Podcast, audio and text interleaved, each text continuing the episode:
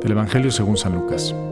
En aquel tiempo dijo Jesús a sus discípulos, Un hombre rico tenía un administrador y le llegó la denuncia de que derrochaba sus bienes. Entonces lo llamó y le dijo, ¿Qué es eso que me cuentan de ti? Entrégame el balance de tu gestión porque quedas despedido. El administrador se puso a echar sus cálculos. ¿Qué voy a hacer ahora que mi amo me quita el empleo? Para acabar no tengo fuerzas. Mendigar me da vergüenza. Ya sé lo que voy a hacer para que cuando me echen de la administración encuentre quien me reciba en su casa. Fue llamando uno a uno a los deudores de su amo y dijo al primero, ¿Cuánto debes a mi amo? Este respondió, cien barriles de aceite. Él le dijo, aquí está tu recibo, aprisa, siéntate y escribe cincuenta. Luego dijo a otro, ¿y tú cuánto debes? Él contestó, cien fanegas de trigo. Le dijo, aquí está tu recibo, escribe ochenta. Y el amo felicitó al administrador injusto por la astucia con que había procedido. Ciertamente los hijos de este mundo son más astutos con su gente que los hijos de la luz. Y yo les digo, ganen amigos con el dinero injusto, para que cuando les falte les reciban en las moradas eternas. El que es de fiar en lo, en lo poco, también en lo importante es de fiar. El que no es honrado en lo, poco, tampoco en lo importante es honrado. Si no fuiste de fiar en el vil dinero, ¿quién te confiará lo que vale de verdad? Y si no fuiste de fiar en lo ajeno, lo tuyo, ¿quién te lo dará? Ningún siervo puede servir a dos amos porque o bien aborrecerá a uno y amará al otro, o bien se dedicará al primero y no hará caso del segundo. No pueden servir a Dios y al dinero.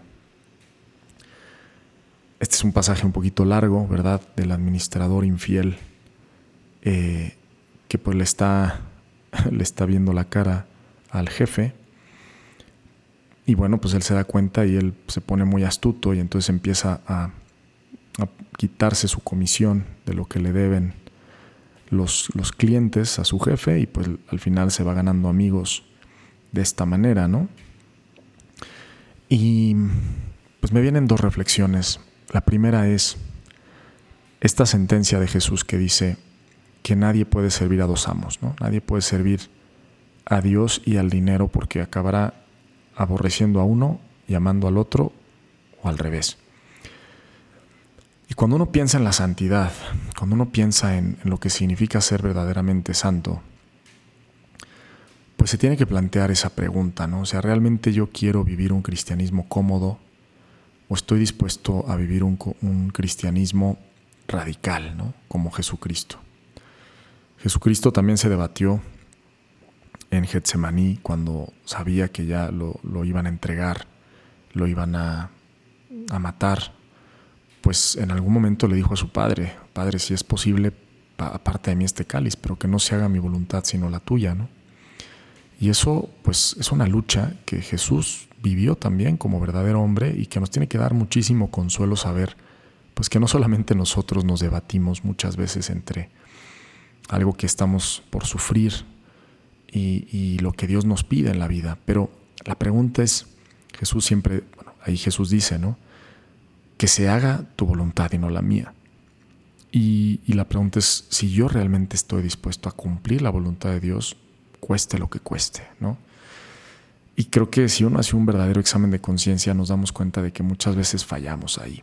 Muchas veces nuestros gustos, nuestros Em, pues deseos de, ser reconocidos, aplaudidos, en fin, pues muchas veces nos, nos hacen que tal vez no, no vivamos con tanta radicalidad.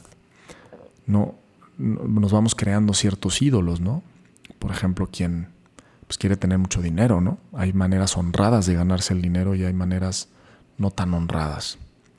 Y eso me lleva a la segunda, a la segunda reflexión, que también aquí Jesús dice, el, el quien es fiel en lo poco, pues es, es fiel en lo importante, en lo, en lo mucho, ¿no?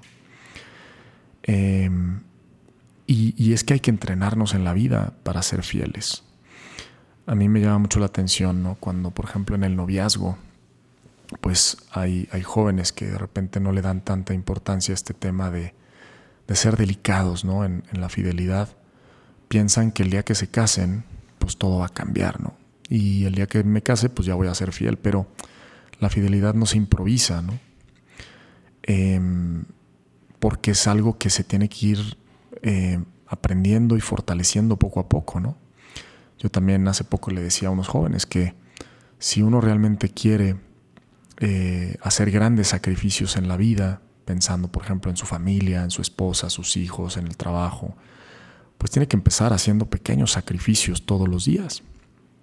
Es como quien quiere entrenar en un maratón, pues no, no te pones a correr el primer día 30 kilómetros, ¿verdad? Tienes que ir poco a poco para ir subiendo y agarrando condición física para poder llegar a, correr el maratón completo.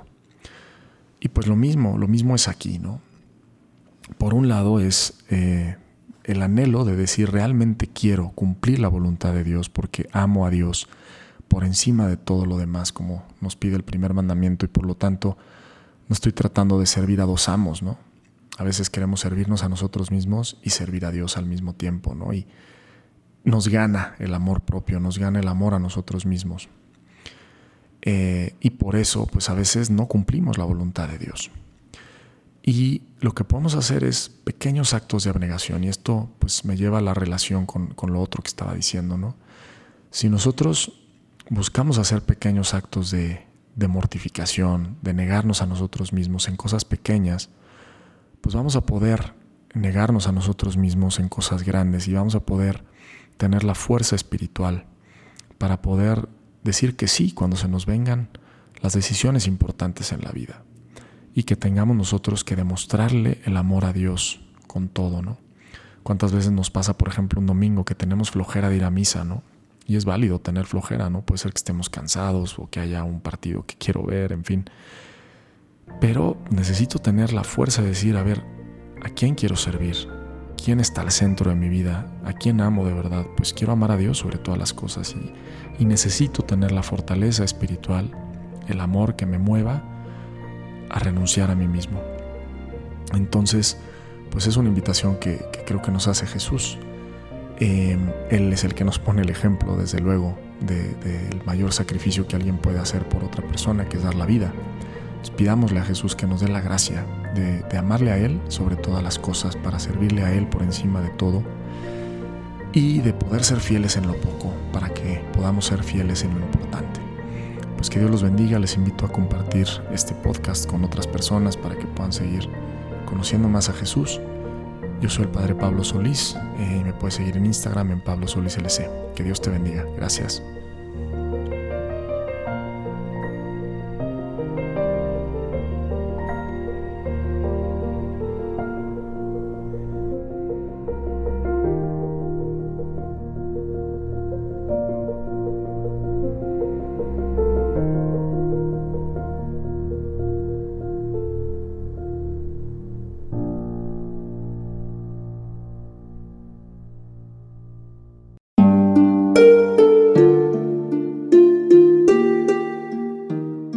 Hola, ¿qué tal? Perdón por la interrupción, pero quiero invitarte a escuchar el nuevo podcast de Juan Diego Network que se llama Oraciones de la Noche. Ahí te voy a acompañar antes de dormir, así que no tienes excusa para no escucharlo. ¿Y qué vamos a hacer? Pues yo te voy a ir guiando para que te relajes, te prepares para dormir y haremos una oración juntos. ¿Qué te parece? ¿Nos vemos pronto entonces? Escúchalo en tu plataforma favorita. Solo sigue el link en los show notes de este episodio. Oraciones de la noche. No lo olvides, ¿eh? Nos vemos pronto.